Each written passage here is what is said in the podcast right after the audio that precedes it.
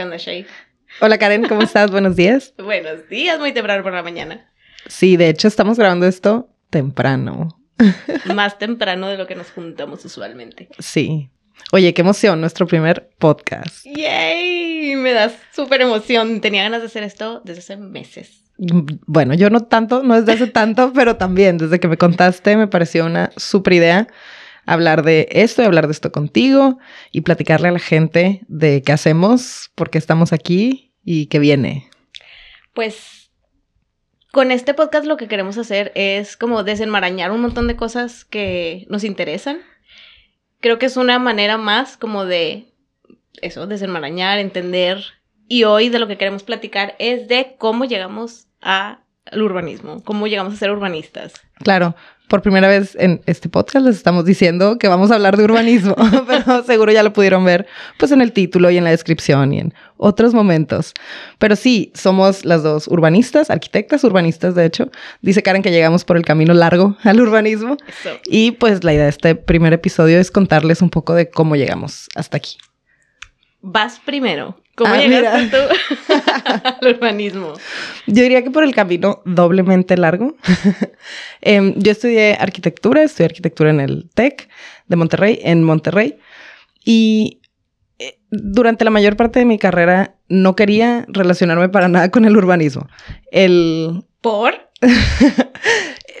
pues lo que había conocido el urbanismo había sido un poco en las clases de historia y no había como tal una enseñanza del urbanismo per se. O sea, era enseñado, el urbanismo era enseñado, al menos en mi experiencia, desde la arquitectura. Entonces, como algunos urbanistas, eh, énfasis en algunos, eh, habían pues entrado en el tema de ciudades, ¿no? Entonces, para mí, eh, la escala que tenía el urbanismo, es decir, hablar como de grandes ciudades y rediseñar todo y la tabula rasa y empezar desde cero y todo esto no, no era como la manera en la que yo quería incidir en la ciudad yo cuando entré a la carrera, eh, lo que más me llamaba la atención o me gustaba tenía que ver con la construcción, o sea, con la obra, como materializar la arquitectura. Y por ello, toda la parte de diseño me costó un poco más de trabajo. Le he ido agarrando el gusto y sobre todo he ido aprendiendo también sobre cómo diseñar.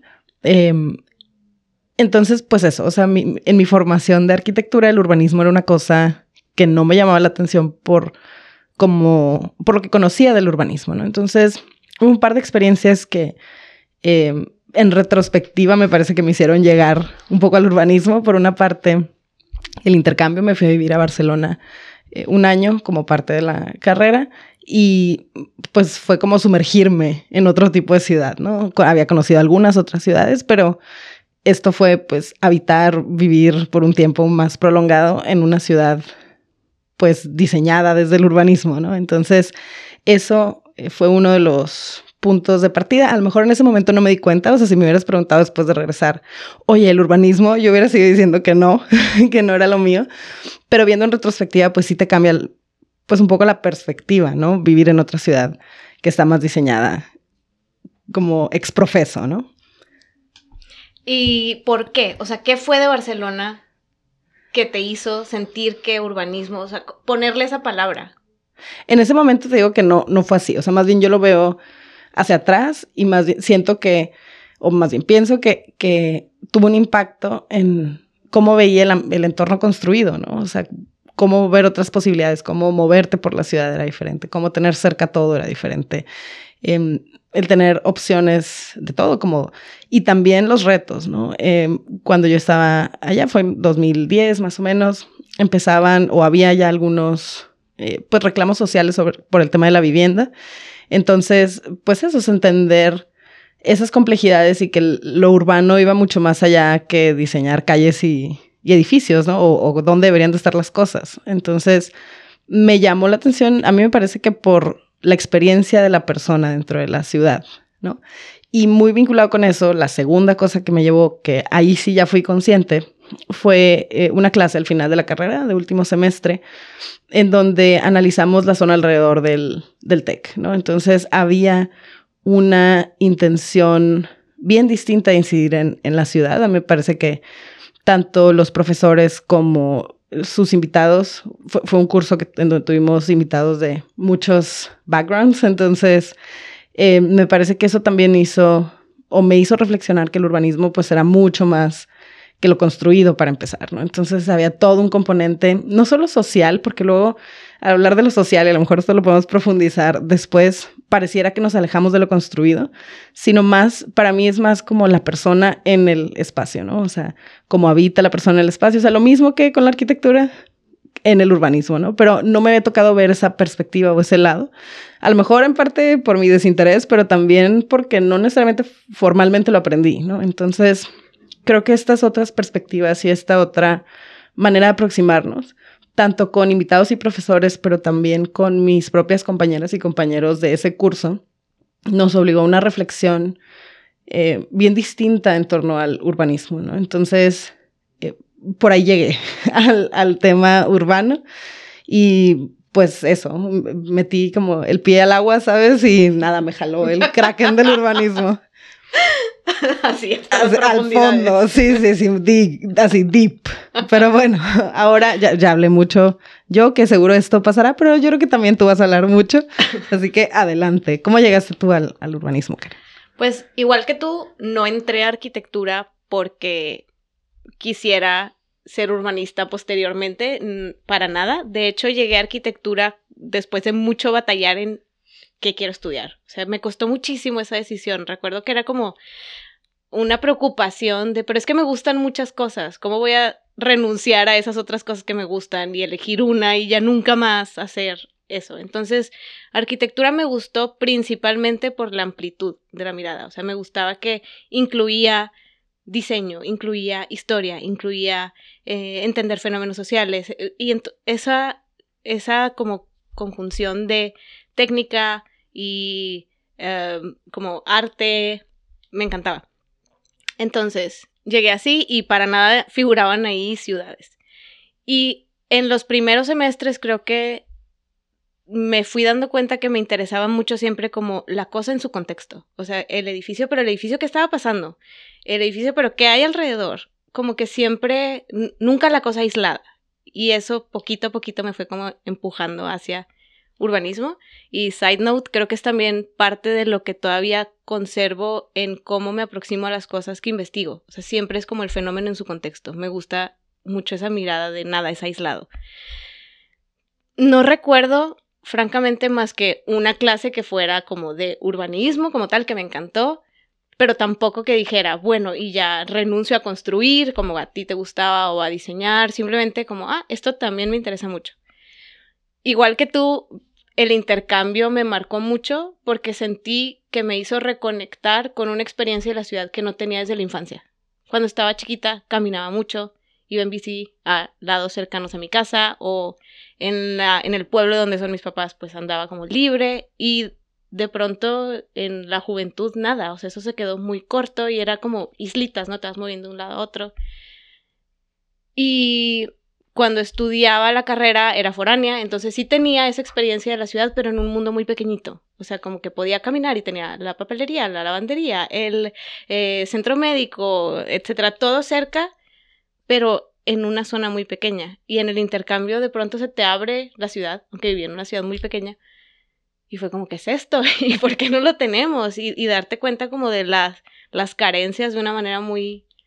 mientras estás viviendo el sí tenerlo, ¿no? Y ahí creo que fue donde me empezó a interesar, pero tampoco le ponía nombre, tampoco decía como, ok, voy a estudiar un posgrado en urbanismo para nada. Terminando la carrera, trabajé como paisajista un par de años y me encantó. O sea, esa parte de las plantas, la relación con la naturaleza, me gustaban mucho desde chiquita. La señora de las plantas. La señora de las plantas, pero era... Bueno, no sé, ahorita ya no sé qué tanto, pero se me mueren algunas, ¿eh? quiero que sepas. Pero, pero sí, me, me encanta todavía hasta la fecha paisajismo y tampoco estudié un posgrado en paisajismo, pero creo, o sea, conozco por lo menos lo local y de manera pues cercana y con mucho amor a las plantitas. Y trabajé en eso, te digo, un par de años y sentía que quería seguir estudiando me estaba yendo bien, estaba muy contenta, me gustaba el tipo de cosas que hacía, pero quería hacer más, estudiar más. Y terminé. Esta es la vía súper larga, ¿verdad? Porque no estamos para nada. estudié un posgrado, eh, una maestría en diseño arquitectónico, again, no urbanismo, pero allí los, las cosas que estaba investigando, los artículos que estaba escribiendo o los proyectos, todos tenían el enfoque del espacio público o el espacio comunitario que se estaba diseñando alrededor de otra vez el edificio. Lo que más me interesaba era, no sé, es un edificio en un casco antiguo, la plaza que se crea entre las dos piezas del edificio y cómo se está conectando una zona en la que hay carencia de espacio público. O sea, siempre el espacio público figuraba de manera muy, muy importante. Y al nivel de descuidar el... Ya no me importa, o sea, ¿qué, más da si aquí así o así o esta materialidad? Porque lo que me interesaba era lo que se creaba con eso. Entonces ahí fue donde me di cuenta, de verdad, que eso era lo que llamaba todo mi interés y, y sobre todo lo que eso creaba para las personas. O sea, el espacio por el potencial que tenía de generar dinámicas sociales. Entonces regresé y empecé a dar clases entre academia, me encantó y todo eso, y luego estudié un doctorado en asuntos urbanos y otra vez espacio público y ahí sí ya fue pues toda, toda la intención de entender qué se puede hacer para que los espacios públicos funcionen mejor. Claro, sí, oye, me quedé pensando en un montón de cosas, ¿no? Creo que coincido contigo en, en muchas de ellas. Una, como en el interés por un montón de cosas al mismo tiempo. Y ahí mi reflexión a lo mejor o sea, lo, que me dio cierta certeza, no, no por completo, pero algo de certeza es que no me veo haciendo urbanismo, aunque cambiara de profesión, de ciudad, de contexto, de... Nunca me había pasado eso, o sea, nunca había tenido una certeza de que podría seguir haciendo esto toda la vida, ¿no? Entonces, con el urbanismo sí me pasó eso. Y quizá me pasó, iba, o lo que estaba pensando es que me pasó porque en el urbanismo puedes hacer mucho, pero en la arquitectura puedes hacer mucho y en la medicina puedes hacer mucho. O sea, no necesariamente es por eso. O sea, sí, sí hay diferentes frentes o diferentes maneras de incidir, pero sí fue más como, a lo mejor es la primera vez que lo voy a verbalizar, pero encontré mi pasión en el urbanismo, ¿no? Entonces, y por otra parte, el tema del aprendizaje, ¿no? ¿Cómo y de dónde aprendes? Se me hace bien interesante también, ¿no? Eh, yo al urbanismo llegué por, no solo por la vía larga, también como por la vía experimental. la maestría para mí vino ocho años después de estar metida trabajando en temas urbanos, ¿no? No la, no la intención, tuve intención de estudiar una maestría antes, pero sí creo que mucho del aprendizaje fue de ir encontrando lo que necesitaba para poder implementar proyectos o para poder pichar ideas o para poder incidir en el territorio, ¿no? O sea, teníamos ya el problema ahí y cómo lo atendemos, ¿no? O sea, y creo que en algunos temas me fui volviendo especialista por esa, por esa vía, ¿no? Por ese interés, por esa necesidad de, de aprender. Entonces, nada, encontré resonancia un poco contigo en, eso, como en, en el en el de los amplios intereses. De hecho, yo estaba inscrita en otra carrera, ni siquiera en arquitectura. ¿En qué estabas inscrita? Sí, no me lo sé. Sí, cuando yo apliqué a, la universidad, estaba en Ingeniería en Tecnologías Computacionales. Y justo... Con razón. Sí, justo hoy que llegué en la mañana te dije, ya no voy a tomar más cursos de nada que tenga que ver con programación, voy a hacer una licenciatura en eso no sé, a lo mejor es quitarme como el, la espinita que me quedó, pero estaba inscrita en tecnologías computacionales. Sí, justo antes de hacer el horario, dije, no, no, esto no es lo mío, esto no. Y bueno, me fui como por el camino a lo mejor más conocido, que era arquitectura. Mm, pero pues sí, o sea, el, interés ha estado ahí desde hace mucho y sigue estando, ¿no? Pero creo que ahora tengo una mejor manera de encauzarlo. O sea, pienso en programación, pero no lo pienso para hacer, yo qué sé, apps en algún lugar recóndito del mundo, lo pienso para mejorar procesos urbanos, ¿no? O para mejorar, eh, sí, desarrollar herramientas eh, para la ciudad, etcétera, ¿no? Entonces tiene ya una motivación, un, un, un enfoque que sí es urbano, ¿no? Viene desde otro lugar el interés por esa tecnología. Sí, totalmente, totalmente. Y una tercera cosa que en la que pensé mientras te escuchaba es que quizás si la carrera de urbanismo hubiera existido, digo, a ver, existía, ¿no? En algunas universidades, pero si hubiera sido una opción en ese momento para mí, no creo que lo hubiera elegido. O sea, yo creo que sí, el, el, en el momento en el que empecé a estudiar, no era de mi interés académico el urbanismo, ¿no? vino a partir de otras vivencias, vino como en una madurez más adelante. Em, creo que también tiene que ver con que falta difundir qué, es el urbanismo y a qué nos dedicamos quienes estamos en esto, ¿no? O sea, yo no conocía a ninguna persona urbanista cuando eh, em, iba a elegir carrera, pero sí conocí un chorro de arquitectas y arquitectos, ¿no? Entonces, creo que también un poco de este podcast y de platicar de lo que hacemos tiene que ver con que más gente que encuentra o que encontrará su pasión en esto también lo pueda encontrar desde antes, ¿no? Estaría, estaría padre también. Sí, la verdad es que no solo esto, mil, mil carreras, yo como que no, no tenía nadie en mi entorno cercano, ni estaba en la lista de carreras de las universidades que estaba revisando, ni nada programas que ahorita sí me interesarían un montón. Por ejemplo, ni idea de que se podía estudiar sociología o filosofía o historia o antropología. O sea, esto no estaba en mi radar. Sabía que existía el campo disciplinar, pero como que no me parecían cosas muy lejanas o muy antiguas o muy raras. O sea, como que, ¿qué vas a hacer si estudiaste esto? Una carrera de adulto. O sea, sí, como... una carrera de joven. hay nombres, nombres que parecen de adulto, así como hay carreras que parecen, o sea, esto voy a poder serlo cuando tenga 50, ¿no? Exacto. Estaba demasiado lejano. Entonces, pues no, fuera del radar. Yo no sé, fíjate que no sé si hubiera estudiado esto de entrada no me arrepiento, me encanta ser arquitecta, no, no sé, no, no, sé, pero soy ese tipo de personas que se siente feliz en muchos lados. O sea, que digo, podría vivir en cualquier ciudad, realmente. O clima frío, clima cálido, clima, no, no sé. Entonces, creo que hubiera sido feliz, pero no es una pregunta que me hago, como si esto no lo hubieras hecho. Igual hubiera sido medicina y hubiera sido feliz también. Ya, qué interesante, claro. Sí, no contesté nada. No, no, pero tiene más que ver con. O sea, es diferente. Yo creo que hubiera sido feliz también estudiando de verdad lo que fuera. Pero no lo hubiera elegido. O sea, creo que esa es la, la diferencia. Pero mi reflexión iba porque yo, bueno, no sé, para mí sí me siento más atraída a elegir lo que conozco pero ahora pues no elijo sin conocer, ¿no? O sea, es decir, ante las posibilidades pues busco investigar y conocer y demás y luego tomar una decisión. Pero en ese momento no sabía que, que se podía, ¿no?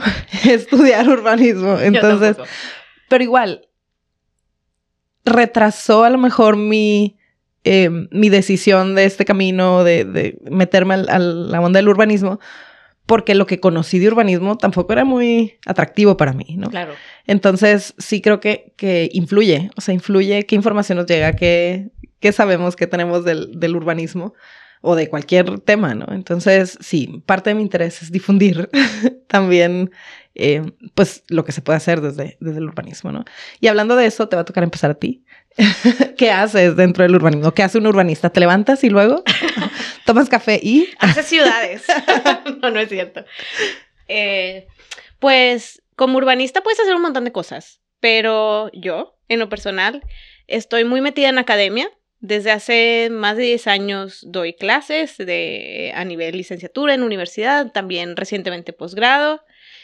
Y eso ocupa gran parte de mi labor como urbanista, es decir, la pedagogía del urbanismo y también la pedagogía de la arquitectura, la enseñanza y demás. Eso una parte. Otra parte para mí que me apasiona mucho investigación. Y eso pues estudiar ciudades desde distintas miradas, ¿no? Y en las ciudades me interesan las mujeres, y en las ciudades me interesan las infancias, y lo que le pasa a la naturaleza, y cómo nos relacionamos con ella, y justicia social, y un montón de cosas entonces, eso también, como tomar casos de estudio o ver qué está sucediendo, analizarlo, estudiarlo y escribir sobre eso es también parte de... O sea, eso sería sentarte a escribir, sentarte a analizar, etc. Otra parte es, pues, proyectos, ¿no? Ya hacer cosas allá afuera, fuera de las aulas, fuera de la oficina. Y en mi caso particular, eso está relacionado con el espacio público. Entonces, habrá otras personas que van más como por eh, redes de transporte o la vivienda o eh, la parte de la normativa y hacer proponer cambios a, las leyes o a los instrumentos financieros para poder hacer ciudad. En fin, hay un montón de, aproximaciones. La mía va más relacionada al proyecto de lo que sucede de puertas para afuera en la ciudad.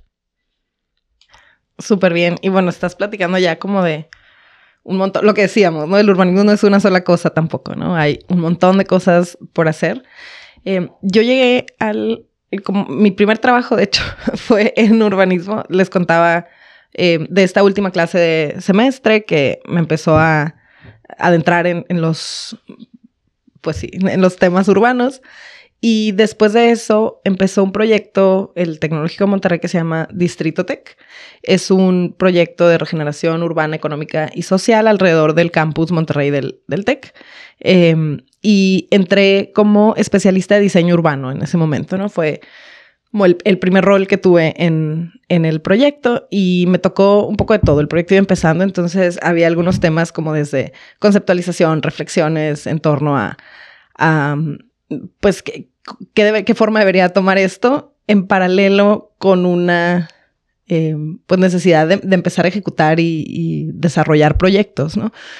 Eh, me tocó en esos tiempos trabajar con muchos especialistas, aprendí un montón de todas y cada una de ellas sobre la, el master plan del campus, ¿no? Entonces, el campus es un campus de los años 40 y no tenía una actualización de plan maestro desde aquellas décadas. Entonces hubo todo un proceso bien interesante desde el análisis, observación, recolección de datos, que empezó a evidenciar también pues todas esas cosas que a lo mejor había que mejorar dentro del propio eh, proceso, ¿no? De, de como urbano del, del, campus.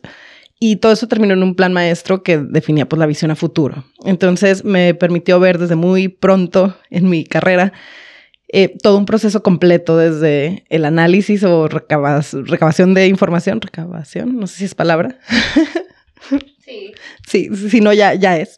Eh, hasta, pues eso, un producto que refleja, pues, qué hacer hacia el futuro, ¿no? Entonces, eso implicó, pues, una revisión de planes y programas y normativas, pero también eh, mucha observación, encuestas, grupos de enfoque, etcétera. Entonces, ese fue de los primeros proyectos en los que estuve involucrada. Y luego, eh, como componente natural, pues de cualquier tema o de cualquier lugar, zona urbana, eh, surgió el tema de movilidad, ¿no? Y más en esta ciudad, estamos en Monterrey, entonces es una ciudad pues orientada al uso del auto, eh, expandida, entonces eh, la reflexión estaba, estaba ahí, ¿no? Entonces encontré también en la movilidad mi primera gran pasión dentro del urbanismo y pues eso, me, me metí, me clavé en aprender sobre movilidad en las ciudades, ¿no? Sobre todo la parte no motorizada, o sea, cómo mejorar las condiciones para caminar, para andar en bici. Y con ello me compré mi primera bicicleta de adulta. Además, tenías rato en el activismo de la movilidad, ¿no? En ese momento apenas entraba, como que vino junto. Eh, cuando empecé a andar en bici, fue también cuando empecé a pues, buscar conectar con otras personas que se movieran en bici en la ciudad, ¿no? Eh, y tenía tiempo viendo a lo lejos y a la distancia y admirando el trabajo de un colectivo aquí en la ciudad que se llama Pueblo Bicicletero. Tienen como 13, 14 años eh, impulsando precisamente temas de movilidad. Y les busqué, les busqué como personas expertas en en el tema y bueno, eh, empecé a colaborar con ellas y ellos. Total que, pues sí, empecé a hacer también activismo de la movilidad y del urbanismo. ¿Cómo es tu bici de adulta? Porque lo dejaste por ahí y quiero saber cómo es tu bici. La primera bici que compré, he tenido cinco bicis de adulta. O sea, yo tuve, una bici, tuve bicicletas cuando era niña y andaba en bici y era mucho más recreativo que como medio de transporte. Yo soy de otra ciudad, no soy de aquí, soy de Baja California, entonces también una ciudad mucho más chica que Monterrey, que permitía también otras dinámicas de calle. Además, eh, mis papás también eran muy pro jugar en la calle y sí, sí. Entonces, eh, una infancia muy distinta, pero pues desde entonces dejé de tener bicicleta, entonces eh, bueno, toda la carrera estando acá en Monterrey, me movía en diferentes medios de transporte, pero no en bicicleta, o sea, en otros medios. Y en el momento en el que empecé a vincularme a proyectos de movilidad no motorizada fue cuando dije, a ver, necesito poder vivir la ciudad para lo que voy a diseñar también, ¿no? No quiero decir que todas las experiencias para las que diseñemos las vamos a poder vivir personalmente. Hay otras formas, por ejemplo, pues eso, ¿no? Hablar con gente que tiene años moviéndose en bici en la ciudad. Pero de ser posible, pues por supuesto que una eh, experiencia inmersiva también ayuda, ¿no? Y en este caso, pues no solo fue para eso, ya me quedé como con la bici como medio de transporte, hoy es uno de mis principales medios de transporte también. Esa primera bici que tuve fue una bici, no me acuerdo la marca, pero era una bici color pistacho de una sola velocidad, urbana, como con la forma como holandesa, que es el cuadro de la bici no es horizontal, sino que hace una curva, ¿no?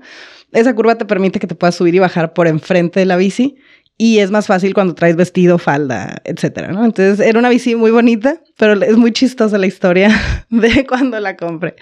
La compré en un centro comercial que está sobre una avenida principal. Entonces yo salí muy mona con mi bicicleta y según yo me la iba a llevar andando hasta mi casa y pues no pude cruzar la calle. Pobre criatura inocente. Pero desde ahí vino el aprendizaje. O sea, fue, fue súper potente. Le tuve que hablar a una amiga para que pasara por mí y me diera raite con mi bici. O sea, ya tenía un medio de transporte y no lo pude usar. Inutilizable por las condiciones de la ciudad y la cultura de movilidad. Claro. Sí, así, pero además así soy. O sea, me arranco, hago las cosas y luego pues veo cómo le hago. pero bueno, hoy por supuesto que sí cruzaría, encontraría la manera de cruzar esa calle de forma segura y esa calle sigue sin sin tener las condiciones de moverte en bicicleta, ¿no? Y estoy hablando que vivía mejor a menos de dos kilómetros, que es una distancia súper pedaleable.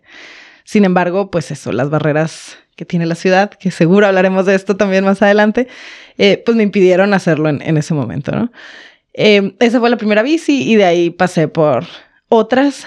Tengo un, e, escribí un artículo alguna vez sobre como mi vida antes, durante y después de la bici. Entonces hablo un poco de mi experiencia con esas bicicletas, pero he tenido plegables y single speed y de velocidades. Me robaron una. sí, he tenido varias experiencias con la bici, pero sigue siendo un medio de transporte que me parece liberador. Em, no está tan padre en esta ciudad, pero eh, creo que hay zonas en donde es más sencillo moverse y también rodar en grupo siempre da una sensación como de de recuperación de derechos. suena, a lo mejor suena como muy grande, pero e, es eso, o sea, no sé, Pueblo Bicicletero rueda más o menos cada mes, en domingo, y eh, cuando ruedo con ellas y ellos es, es eso, o sea, te sientes como más empoderada y también tomando esas calles que sabes que son tuyas, pero que cuando vas sola en tu bici contra varios carros a mucha velocidad, pues no necesariamente te sientes tan segura de, tomarlas, ¿no? Entonces, pues eso es, es, una experiencia. A lo mejor me fui por otro lado, no, pero... está, está bien. Sí. No, yo no he tenido la experiencia de rodada en grupo, fíjate, debería. Ya, la próxima yo te presto la bici y vamos a rodar. Espero en un podcast sobre esto. ya sé. Oye, no, yo tengo casi 10 años sin, sin rodar pero los cuatro años que viví en España me moví en bici a todos lados, o sea, la mayoría de las veces me moví en bici y también me tocó la primera experiencia equivocarme de bici. Compré una, es que es natural, ¿no? Una se equivoca. Era una Orbea bellísima, también así tipo holandesa, muy pesada para mí, entonces no consideré ese factor y no consideré que el edificio en el que vivía no tenía montacargas profundo. No. Entonces, pues había que levantar la bici en posición vertical, llevártela hasta el piso, complicado, ¿no? Entonces, una noche cometí la estupidez de decir, pues la dejo abajo, total, ya es noche, voy a ir temprano a la universidad, tengo el candado, la dejo aquí amarrada y ya está. Pero tenía un candado muy endeble, así de esos de cadena envuelta en manguera plástica, o sea, muy cortable con unas cizallas, muy cortable. y pues tal que la mañana ya no estaba. Todo, mal. Es, sí, es cuando te das cuenta, duele, duele. Sí, digo, lo siguiente que hice fue comprar una de Decathlon muy austera, pero que me duró años y que me dio muy buen servicio, la verdad. Claro. Estaría súper padre que hiciéramos un episodio sobre andar en bici. Eso, eso, ya nos fuimos por una tangente Veo que nos apasiona este tema. Sí. Sí, claro. Oye, otra cosa que tenía anotada por aquí, te quería preguntar si algún libro te marcó o si algo que leíste como todavía en una etapa temprana de tu carrera como urbanista, te... ¿quieres hablar sobre eso? Claro, uy, los libros. eso es lo que más tengo en mi casa. O sea, la mayor parte de mi dinero se va en libros. Amo los libros. leo desde que se lee, o sea, no sé, los seis años o así de manera em, constante. Y cuando me preguntaste esto, debo decir que, que, trae trampa esta pregunta, o sea, ya lo planeamos, nos, nos trajimos nuestro libro, lo tenemos aquí, luego le subimos fotos y estaba muy conflictuada, pero pues ya lo, lo diré. No es el libro que me traje, el primero que, que me impresionó, pero los primeros libros que me llevaron al urbanismo, que me impresionaron al empezar, son de hombres blancos mm, del, hemisferio norte, ¿sabes? Eh, creo que esta reflexión vendrá también en nuestros próximos podcasts y estará, o episodios y estará presente, ¿no? Em, el, pues la dominación que tiene incluso la literatura urbana, pues eso, en, en autores eh, hombres eh, blancos de edad media eh, y de países anglosajones normalmente, ¿no? Entonces, el primer libro que me marcó, y, pues lo tengo que mencionar porque así fue, fue Walkable City de Jeff Speck. Em, es un libro que habla, pues eso, de la, de la ciudad peatonal, ¿no? Entonces, me pareció, o sea, creo que ese libro fue mi entrada a una categoría de libros que no conocía que son los libros pues de no ficción, de divulgación quizá, y que hablan sobre temas específicos de ciudad. A partir de ahí empecé pues eso, a buscar y conocer otro, otros libros en ese rubro y el que quería como compartir con la audiencia es un libro que se llama Street Fight. Este es de una mujer. Eh, anglosajona, pero, pero bueno, al menos pues mujer que además Em, me parece que hizo un trabajo admirable y con el que resoné mucho porque fue parte de los primeros, de las primeras dificultades con las que yo me encontré en el mundo real. En Street Fight lo que habla, bueno, la, autora se llama Janet Saikan y este libro lo hace en conjunto con Seth Solomonov, que pues es un coautor del, libro. Pero eh, Janet Saikan entra en Nueva York eh, en la administración de Bloomberg, me parece, a dirigir, eh, digamos que el área de transporte, ¿no? De, Nueva York. Las áreas de transporte normalmente están, o sea, tienen como empleados a ingenieros de transporte. Eh, los ingenieros de transporte, la mayoría, tuvieron una formación pues dirigida al uso del auto. O sea, es decir, em, sabrán algo de transporte público, sabrán algo de pues, peatones y ciclistas, pero el enfoque de su formación, y esto yo lo he escuchado de ingenieros de transporte, eh, está enfocada pues en mover autos en la ciudad, en moverlos de manera más eficiente y hay también, al menos en México, una em, presencia importante de la forma o de la formación estadounidense en esta carrera, ¿no? Entonces, eh, Estados Unidos es otro de los grandes em, digamos, países que promueven el uso del auto en todas las escalas, o sea, desde lo fiscal y los paquetes em, federales hasta pues los gobiernos locales y los, los áreas de transporte, ¿no? Entonces, Jan Saikan llega a dirigir esta oficina en Nueva York y desde ahí, desde una oficina de ingenieros de transporte, empieza a cambiar pues el espacio público de la ciudad, ¿no? Entonces, su visión, pero también el ejemplo de lo que hizo, eh, y la manera como de reconocer y asumir que la calle es espacio público que representa el 25% del territorio en promedio y que ahí es en donde puedes empezar el cambio, me pareció pues ilustrativo, inspirador. Eh, y bueno, pues es un libro que cuenta su experiencia en esa, en esa como puesto o función y todos los cambios que empezó, ¿no? Uno de ellos y el que seguro quien conozca un poco de referencias de proyectos de urbanismo, pues fue el peatonalizar eh, Times Square, ¿no? Algunas de las calles enfrente de Times Square. Además, ya te vi que lo traes firmado. sí, eh, el de Jeff Speck también lo tengo firmado. ¡Ay, qué presumida! Los, dos vinieron a, Monterrey en diferentes momentos. Eh, y bueno, a, a Janice Aikan me tocó igual, pues escucharla en conferencia y darle un recorrido por acá por Distrito Tech también para enseñar lo que estábamos haciendo. Entonces, eh, sí, es una edición hardcover y pues eso firmada por los, los autores, ¿no? La autora y el autor de, del libro. Eh, pero sí, es, es un, pues eso, es, un libro que me pareció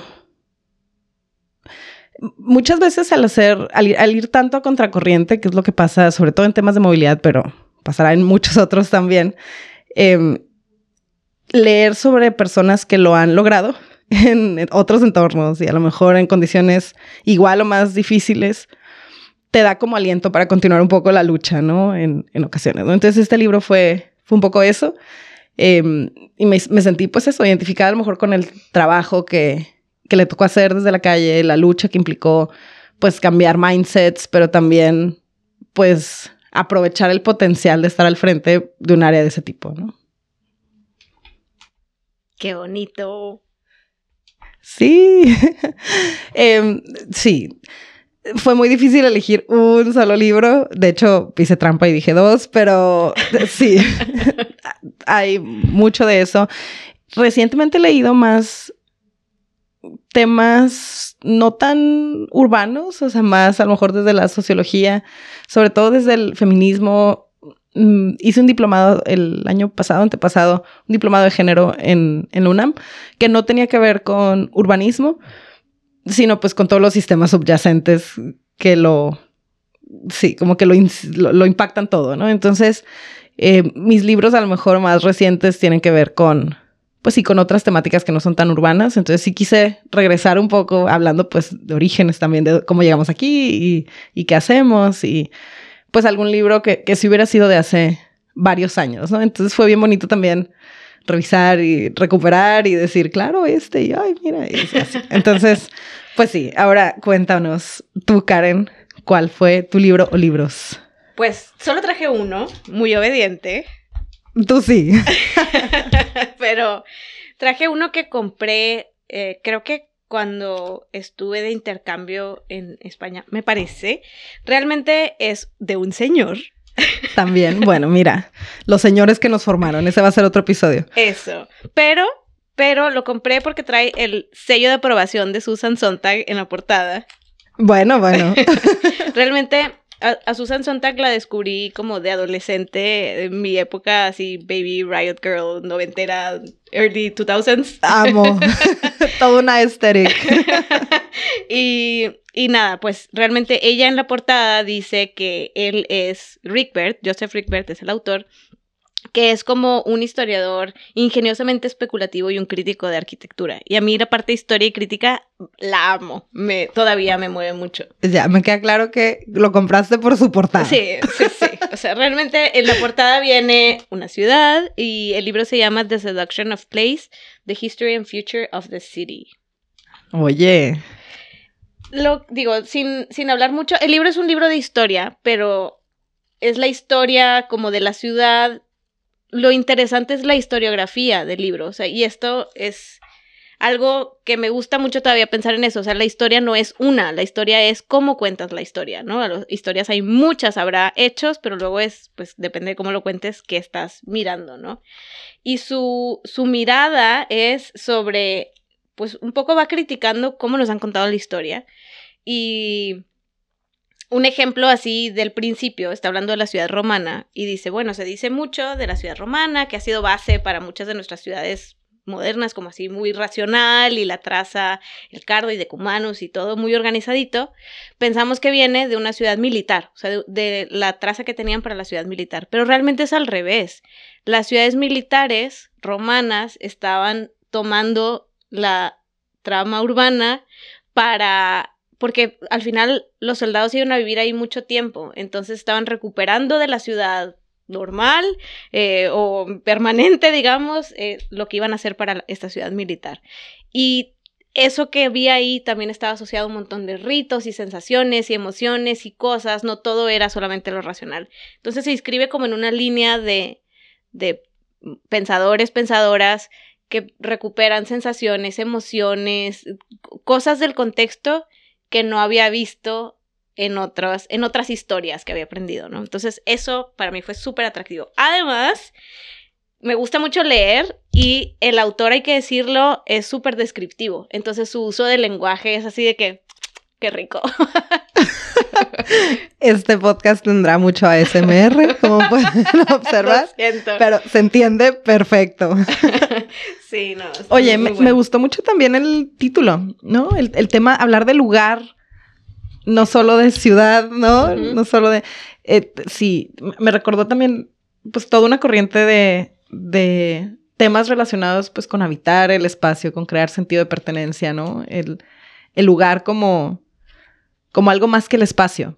Exacto, sí, es exactamente es eso, o sea, las personas, lo que pasa en los lugares, no solamente como estas son las calles, estos son los edificios, este es el espacio público y ya está, ¿no? Todo muy árido, no, esto no tiene nada de eso. Qué bonito, qué bonito.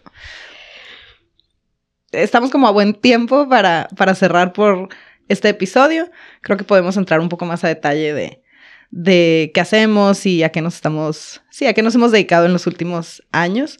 Eh, sí me gustaría compartirle a la audiencia, además de hacer este podcast que tú y yo acabamos de emprender también, eh, además de todo lo que les platicamos que hacemos, decidimos pues lanzarnos, ¿no? A, ¡Ay, qué bonito! a emprender en este universo de, del urbanismo.